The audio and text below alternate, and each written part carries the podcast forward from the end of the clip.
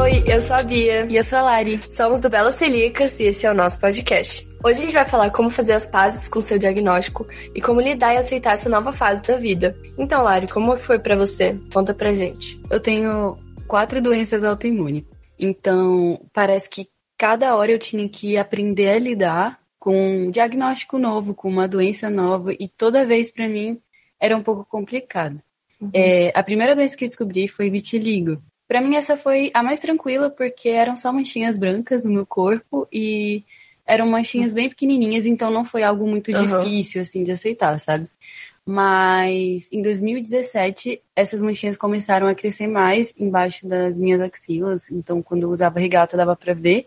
Eu fiquei tentando de certa forma tirar essas manchinhas. Eu fui em dermatologista, usei pomada, eu usei uhum. até é, aqueles protetores orais que eu nem sabia que tinha, sabe? Protetor solar oral. Mas essas pomadinhas.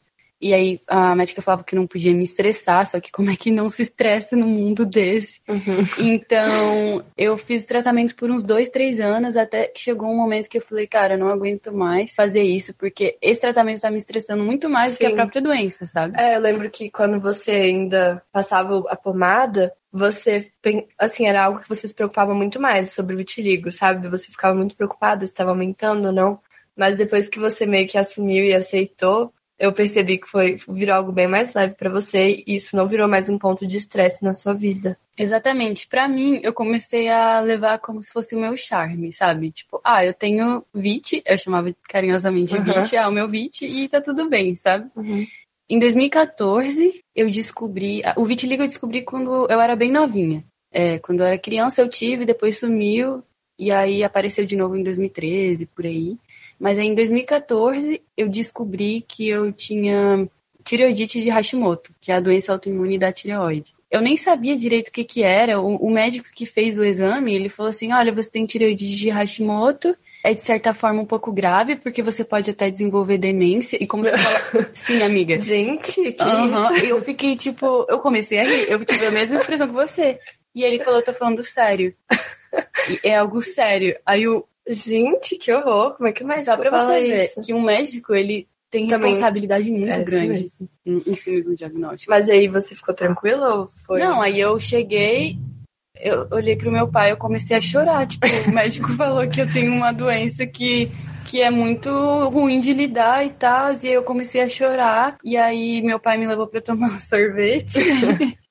Aí já ficou melhor, né? E tipo assim, ele, o papel dele não era me dar um diagnóstico e me falar nada. Ele só tava fazendo o exame, sabe? Sim. O ultrassom, eu acho, ali, da tireoide. Então ele só tinha que falar, ó, teve uma alteração, vai no médico que te pediu Nossa. esse exame e apresenta. Sim. E, e o que ele fez foi, tipo, simplesmente me assustar. Sim, ele deu o diagnóstico de uma maneira totalmente errada, né? Nossa. Que ele só te desesperou, sendo que, tipo, hoje você vive com isso de boa, né? É uma é, coisa tranquila. Eu cheguei, eu cheguei na médica e ela falou assim, é, ah, você só vai precisar tomar um remedinho para repor os hormônios e não tem problema. Tipo, isso que você tem é algo bem fácil de Nossa. lidar e tratar. Eu falei, é sério? É só isso? Você achou já que ia ficar com demência, ter um monte de problemas, mas, nossa, deve ter sido muito difícil. Então, assim, como o médico fala com você, isso também, isso como o médico muito.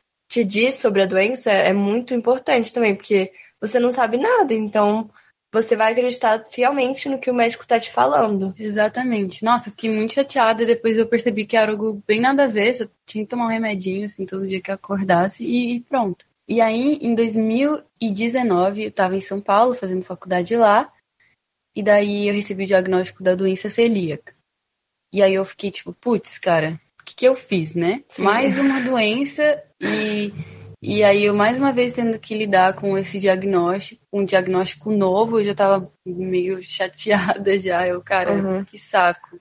Vou ter que cuidar com isso. E a doença celíaca, é, eu acho que ela envolve muito esse ciclo social, sabe? Sim. E aí, na minha faculdade, não tinha alimentação específica. Então, isso me estressou demais. Mas quando eu recebi o diagnóstico, eu cheguei em casa, que eu, quando eu fiz o exame, eu tava em Brasília, né? E aí, é, eu fiz endoscopia, o médico falou, é, realmente você é celíaca. E aí eu cheguei em casa, eu comecei a chorar, fiquei mal, falei, cara, não acredito. Porque eu entrei na minha dispensa e aí eu comecei a pegar tudo que eu gostava, Nossa, assim. E eu, meu Deus, tudo tem glúten, como assim? E daí eu peguei a farinha láctea, tinha glúten, ovo maltinho tinha glúten, pão tinha glúten, Toddy. mistura pra bolo tinha glúten, Todd, Sim. chocolate tinha glúten, até tempero tinha glúten, Nossa. alguns chás podem ter glúten. Eu- pode ter glúten, né? É, e aí eu fiquei, cara, e além disso tinha toda a questão da contaminação cruzada e tal. E eu falei, cara, meu mundo acabou, tipo, como é que eu vou sair de casa?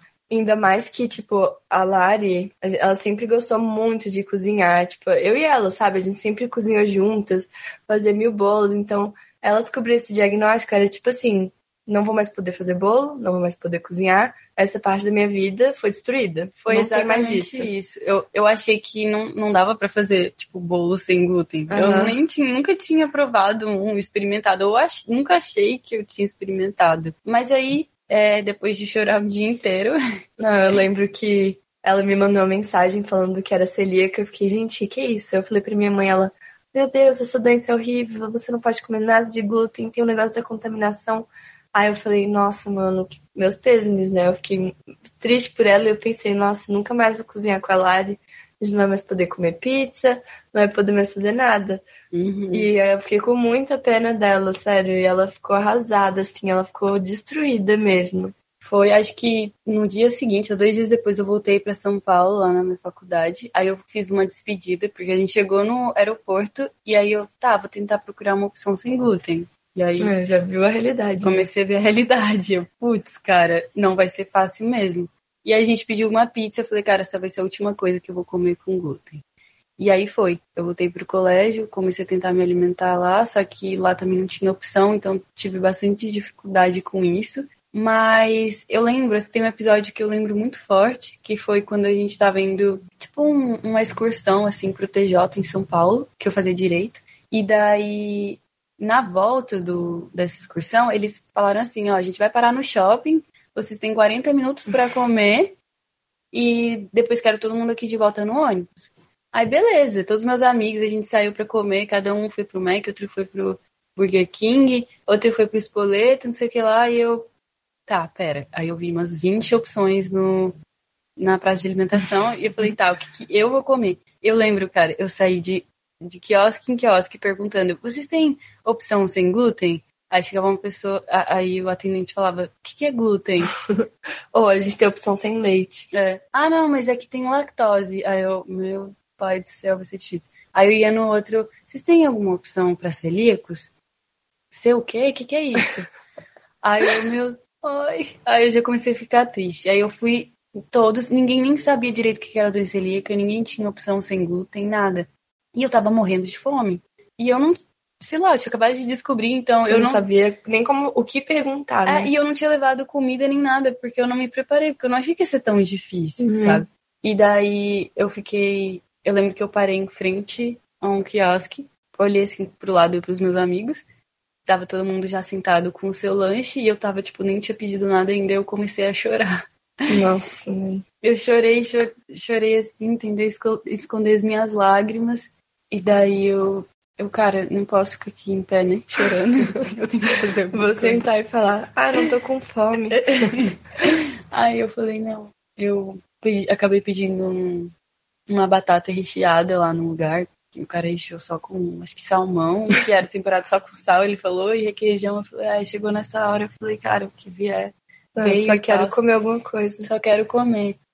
E daí eu voltei pra mesa como se nada tivesse acontecendo, mas por dentro eu tava, tipo, muito chateada, muito triste.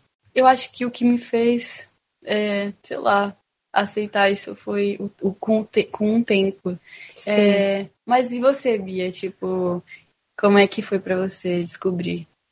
Como é que foi pra você aceitar né, esse diagnóstico? Então, receber o diagnóstico da doença celíaca, acho que meio que começou quando a Larissa descobriu pra mim, porque quando ela descobriu, eu não sabia que tinha, mas ela falou, amiga, eu não sinto nada, mas os sintomas são esses. Ela falou, eu falei, nossa, parece muito com as coisas que eu tenho. Aí eu só comentei com a minha mãe, ela, ai, filho, ah, acho que não e tal, mas faz o exame. Aí eu fiz o exame de sangue e quando eu tava de mudança, na verdade, eu tava indo pros Estados Unidos, eu fiz o exame no Brasil, cheguei lá nos Estados Unidos, tipo, uma semana lá, eu vi, tipo, no mercado, aquelas coisas diferentes, as comidas, e eu falei, meu, eu quero comer tudo aqui, porque eu adoro comer.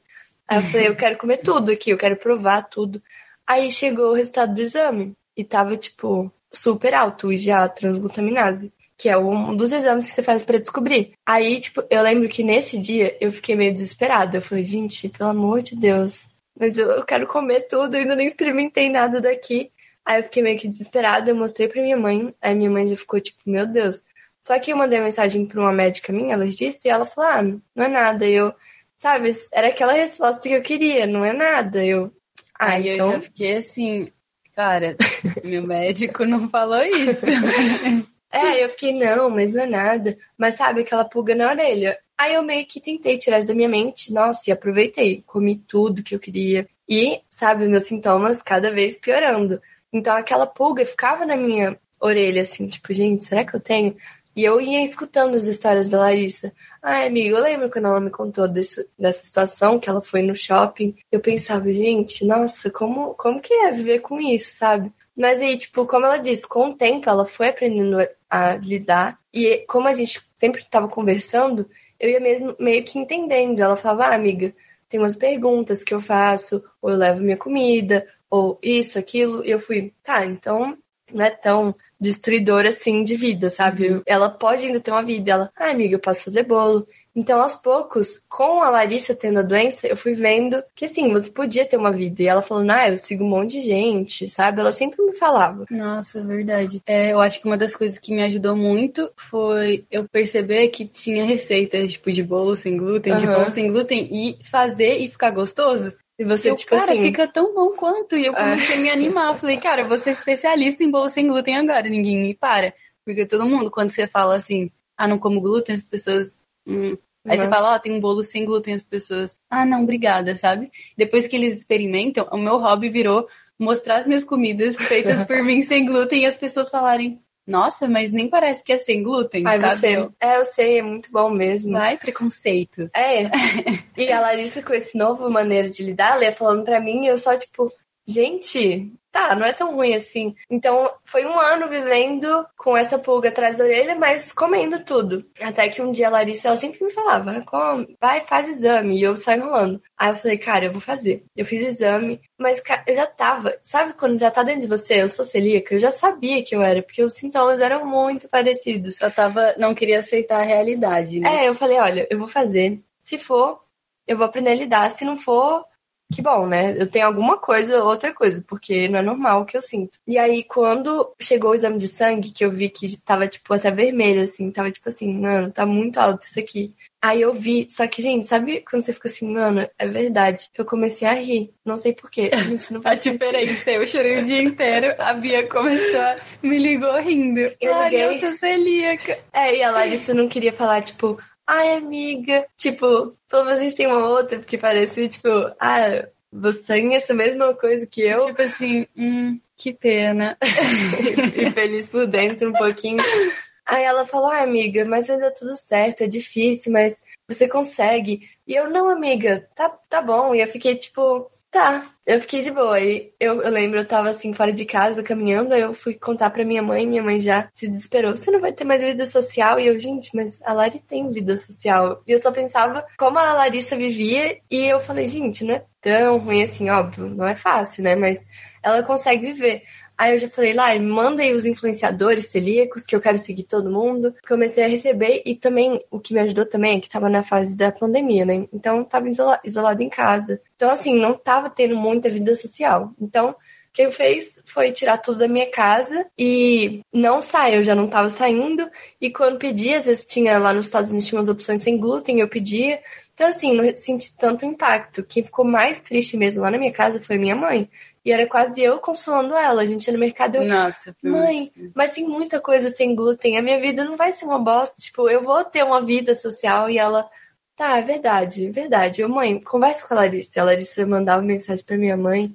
E acho que assim. Mãe, tadinha. Receber o diagnóstico, acho que foi um processo de um ano, sabe? Mas quando eu recebi finalmente, eu só fiquei tipo, tá, pelo menos eu tenho a Larissa, sabe? Só para você ver como isso que você está falando mostra quão importante é ter uma rede de apoio. Porque Sim. quando a gente tem uma rede de apoio, quando a gente conhece alguém que tem os mesmos problemas que a gente e que tem uma vida normal, que consegue Viver, seguir, assim, sabe? De boa, você percebe que não é o fim do mundo, que você não tá sozinho. Quando eu descobri a doença celíaca, eu, a primeira coisa que eu fiz, eu entrei no Google e fiquei pesquisando influenciadores celíacos. Comecei a pesquisar isso, eu encontrei uma, e aí a partir dessa pessoa eu encontrei mais um monte de páginas de receitas sem glúten, de celíacos. E o meu médico, ele nem me explicou direito é, sobre a doença celíaca. Eu mesmo fui aprendendo sozinha, assim, por conta dessas páginas, por conta dessas pessoas Sim. que decidiram ajudar outros celíacos. Isso foi muito importante, por isso que isso também é uma inspiração pra, pra gente, pra Bia, pra uhum. gente é, ter feito Belas Celíacas, porque a gente entende que a gente pode melhorar o diagnóstico e fazer a pessoa aceitar de uma maneira bem mais leve. Exatamente.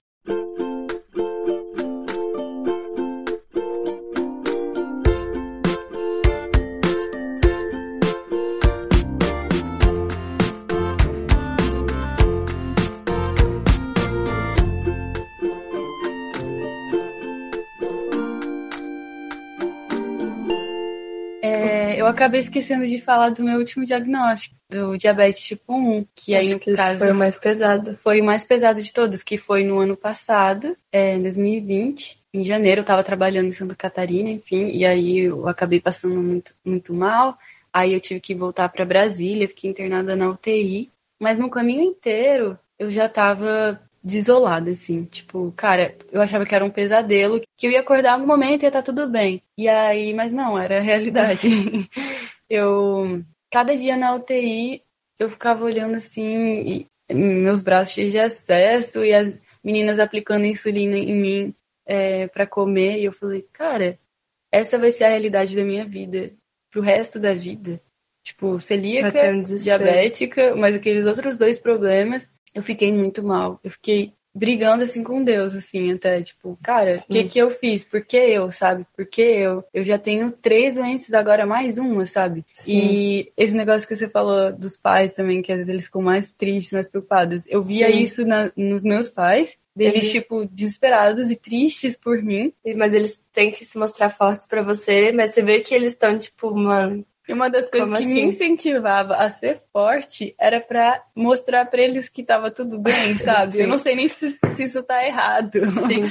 Mas... Pra mostrar que você vai conseguir superar tudo isso, mas é que eles. Porque eu não queria que as pessoas me olhassem com dó. Eu acho que a pior coisa, não sei se você concorda comigo, é quando Sim. a pessoa ela te olha e fala: Nossa, que dó, você não pode comer nada, você não pode fazer nada, sabe? É, eu odeio quando, tipo, as pessoas olham com esse olhar. Então, eu sempre, quando eu vou. Fa... Na verdade eu não falo até que seja necessário que é, eu tenha minha celíaca, mas quando eu falo, a pessoa, nossa, que triste. Aí eu, cara, pior que não, sabe? Eu como um monte de coisa. Você uhum. imagina, eu faço um monte de receita, é tudo maravilhoso. Para as pessoas elas tirarem esse olhar de pena e de dó pra cima da gente e verem que, tipo, cara, a gente tem isso, mas é. Tá tudo bem, sabe? É, eu falo, gente, eu não como glúten, tipo, já tem um ano. Aí a pessoa, ah, mas você tem alguma coisa? Eu, ah, tenho dancelica, mas, tipo, é de boa, sabe? Eu lido super bem, eu, eu até uhum. gosto, assim, eu me sinto tão bem. E, enfim, tá, tirar esse olhar de uma, uma coisa ruim, sabe? Uma coisa que tira o prazer da vida. Não, cara, é só uma diferença, sabe? Agora eu como tudo sem glúten, mas ainda vivo bem, sabe? Ela disse também com a diabetes, sabe? Eu vejo que a maneira que ela lida é muito leve, assim, sabe? Não. E até como ela reage com as pessoas é o que faz tirar esse olhar de pena, sabe? Uhum. Tá, é difícil. Não... As pessoas, elas vêm, por exemplo, eu aplicando insulina, e aí às vezes elas ficam olhando meio assim. Falei, quer um pouco? Tipo assim, sabe?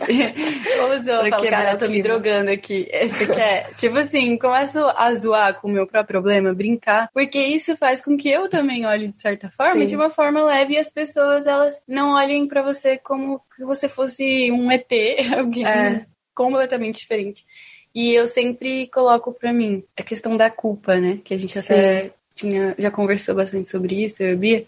Porque eu, quando eu recebia cada diagnóstico, eu ficava, mano, o que, que eu deveria ter feito para não ter acontecido? Ou o que eu, eu, não deveria ter feito, sabe? Tipo, será que, principalmente com diabetes, às vezes as pessoas acham que você comeu muito doce ou que você não faz exercício, que você tinha uma qualidade de vida horrível.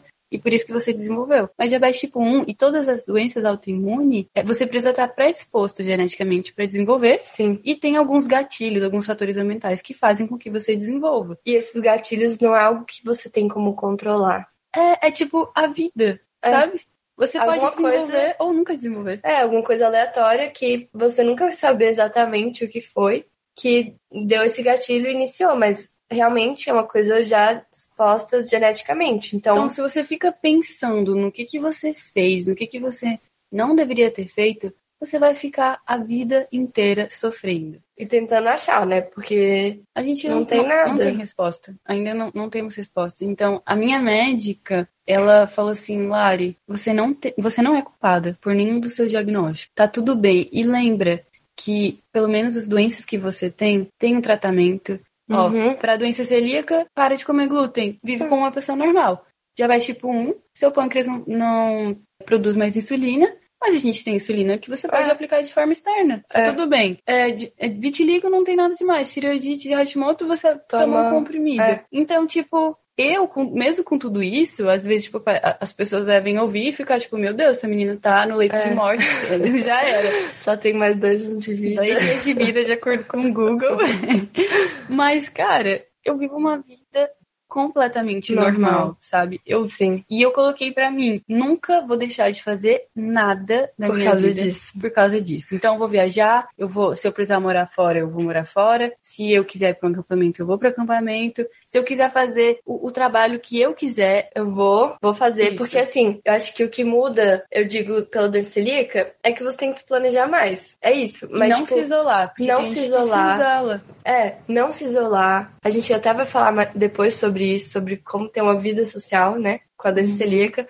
Mas assim, não se isola, se planeja, porque a situação que a Larissa falou, se às vezes você sai num shopping, não vai ter absolutamente nada. Então assim, leva um biscoito, uma coisa pra dar aquela enganada. Se planeja, mas dá pra você sair, entendeu? Tanto que quando as minhas amigas me chamam, tipo, ah, mas a Bia não pode. Não, gente, pelo amor de Deus, Uhum. vamos todo mundo, eu como antes, eu levo alguma coisa pra mim, sabe? Eu odeio quando acontece isso. Tipo, tá todo mundo, ai, não sei o que, vamos no rodízio de pizza. Aí todo mundo fica em silêncio. Ah, mas tem a Lari. Sabe? Eu falo, sim, tem a Lari e a Lari está indo para o rolê.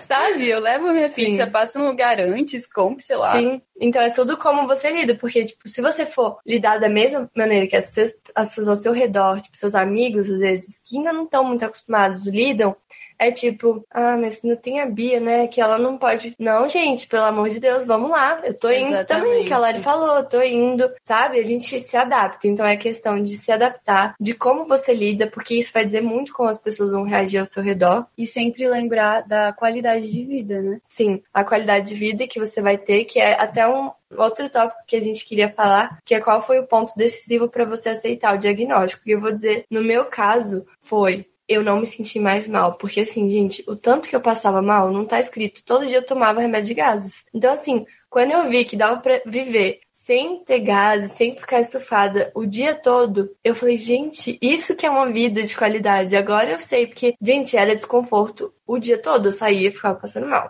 eu em casa ficava passando mal. E assim, eu não sabia o que que era. Então, não passar mal e ter uma qualidade de vida foi totalmente tipo assim, não, eu quero não comer glúten. Se isso for pra eu ficar bem, eu quero. Então, assim, até uma coisa eu sempre falo, eu nem tenho vontade de comer as coisas com glúten, porque quando eu olho, eu fico assim, É, já vira com um corpo estranho, sabe? Você É. olha aquilo, você fica, vê as pessoas comendo e já me dá uma agonia, tipo. É, eu fico assim, meu Deus, eles vão passar mal. Eu, Uhum. ah, eles não têm doença celíaca. Mas eu fico assim, gente, não, não, não quero isso. Meu Deus, se eu, Sim. se eu comer isso, eu vou passar tão mal que, sabe, não vale a pena. Então, hoje em dia, eu vejo muito assim, sabe? É isso, cara, é o que me faz bem, sabe? Então, é o que me dá vontade de não comer glúten De e de aceitar. É, de aceitar. o meu, tipo, é, para eu conseguir continuar lidando e porque assim, diabetes tipo 1, principalmente doença celíaca, você tem que ter uma constância de, de atitudes ali que Sim. vai fazer com que você tenha essa boa qualidade de vida. Então, só de pensar que se eu aplicar a minha insulina certinho, todos os dias, antes de comer, os 15 minutinhos antes, diminuir um pouco a quantidade de carboidrato e saber que fazendo isso eu vou poder viver bem e vou poder viver muito mais, isso me dá forças de continuar, Continuar. sabe? Porque eu quero chegar nos meus 80, nos meus 90, nos meus 100 anos, sei lá, Sim. Bem. E as pessoas vão olhar para mim, nossa, Lari, nem parece que você tem toda essa idade ou que você tem todos esses problemas. Então, é, ausência de doença não quer dizer que você é saudável. É. E ter doenças não quer dizer que você não é saudável. Isso não tem nada a ver. Tudo isso tem a ver de como que você lida com a doença, tanto mentalmente, se você se exercita, se você faz suas medicações certinho. Então, às vezes a gente pode viver muito mais do que uma pessoa que não tem esses problemas que a gente tem, porque a gente se cuida muito mais, a gente é. percebe o nosso corpo, muito sabe? Muito melhor. Eu acho até isso que a Larissa falou me fez pensar que às vezes você tem uma doença que vai fazer você prestar mais atenção e ter aquele cuidado maior do que nossa, se você sim. não tivesse. Porque, nossa, quando eu não tinha doença celíaca, eu juro, eu não olhava rótulo de nada, eu só comia, pegava, eu não via, tipo, os ingredientes, não via nada. E Hoje vezes... a nossa vida é ler rótulo, né? É, e você, tipo, eu leio o rótulo para ver se tem glúten, mas acaba que nesse processo eu começo a ler os ingredientes, eu já fico assim, nossa, eu não vou comprar isso, tem tanto, tipo, coisa que eu não sei nem que é o nome, sabe? Uhum. Quando você uhum. vê aqueles rótulos cheios de nome que você nem entende, eu já fico assim, tá, vou tentar um que tem três ingredientes, aquela coisa mais Sim. natural, menos industrializado. Então, isso faz diferença, sabe, na nossa saúde. Com certeza. Então, eu vejo até como isso, ter a doença celíaca, ter a diabetes para Larissa, faz com que a gente tome mais cuidado com a nossa saúde e isso faz, isso vai ter as consequências pra gente no futuro, sabe? Então, Exatamente. Então, nossa, isso então são, eu diria que são vários fatores para você aceitar um diagnóstico, você receber e aprender a lidar ele com ele na sua vida, sabe?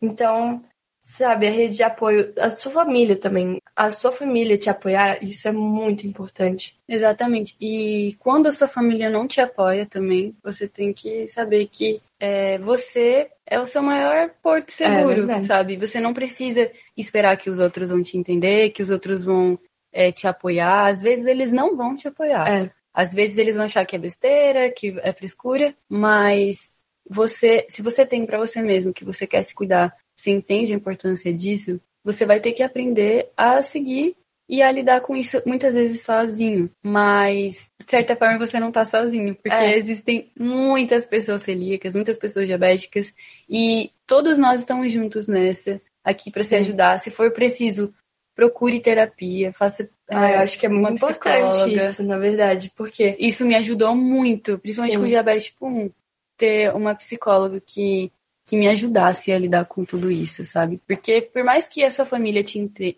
tipo assim, te ajude, te apoie, ela não tá ali, ela não, ela não não, tá não tem, é, ela não vive isso, sabe? Sim. Então, às vezes eles não conseguem te ajudar tanto.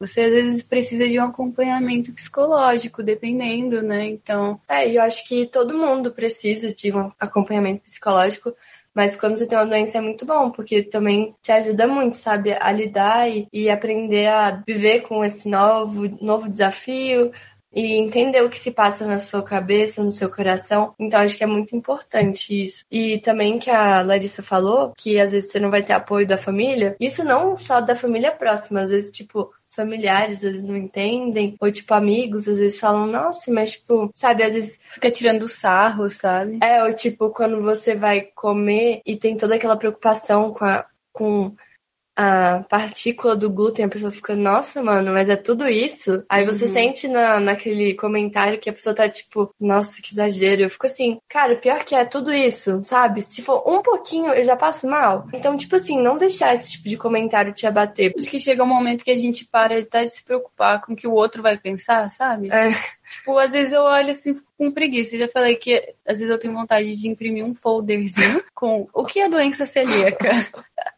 Dá pra pessoa. Como funciona? O que é o glúten? Que deve, quando a pessoa já vai fazer a pergunta aqui, ó, pode ler o folderzinho, porque é. eu não tô é. afim de explicar, mas não, chega. Não, é. Então, assim, é tudo da maneira que você lida, como você vai falar, isso vai mudar muito assim na sua na sua vivência com a doença celíaca é ou com a diabetes. Então, acho que é isso, né? Nossa, gente, nossa experiência, um pouquinho de como foi receber o diagnóstico de todas essas doenças. E a gente vê vocês nos próximos episódios. Não esquece de seguir a gente lá no Instagram, que é o arroba Bela Celíacas. Lá a gente posta Isso. um pouquinho mais sobre a nossa vida. E lá você também pode dar ideias de quais podem ser os próximos podcasts que vocês querem ver por aqui também. Isso, e também ideias de receitas ou assuntos que vocês querem que a gente converse. aqui e lá no Instagram. Então é isso, gente. Até mais. Até, Até a próxima. Episódio.